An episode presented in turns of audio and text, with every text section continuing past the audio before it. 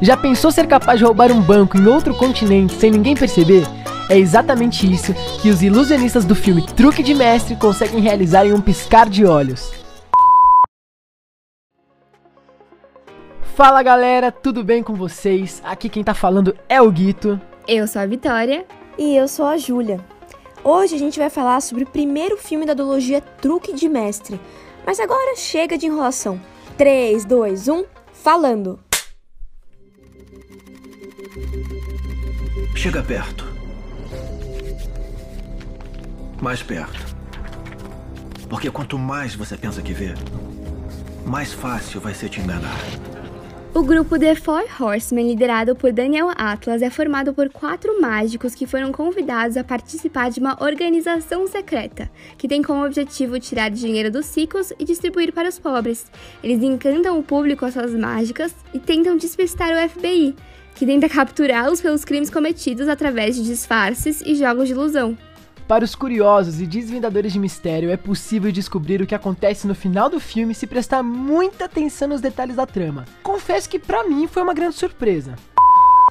O filme de 2013 conseguiu se firmar como um sucesso de bilheteria, sendo o primeiro de uma duologia a ser muito aclamada pelos fãs, buscando mesclar o suspense dos crimes com a mágica do ilusionismo e do hipnotismo.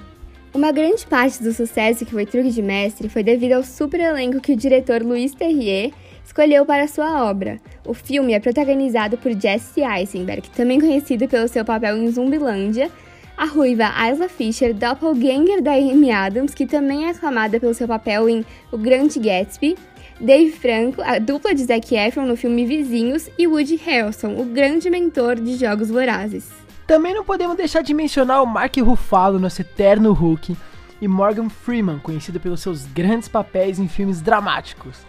Mas e aí, Ju, me conta um pouquinho sobre o que você achou do filme. Surreal, né? Eu fico muito impressionada com os truques que eles fazem e com os jogos de câmera e de edição que acabam enganando o espectador também. Foi uma grande sacada do diretor.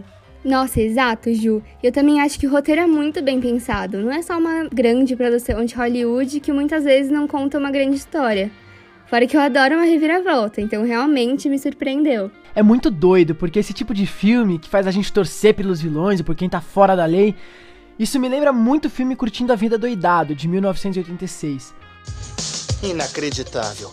Uma das minhas piores atuações e eles não duvidaram de mim nem por um minuto personagem principal toma uma sequência de decisões erradas e a gente ainda torce para que ele se dê bem e não seja pego.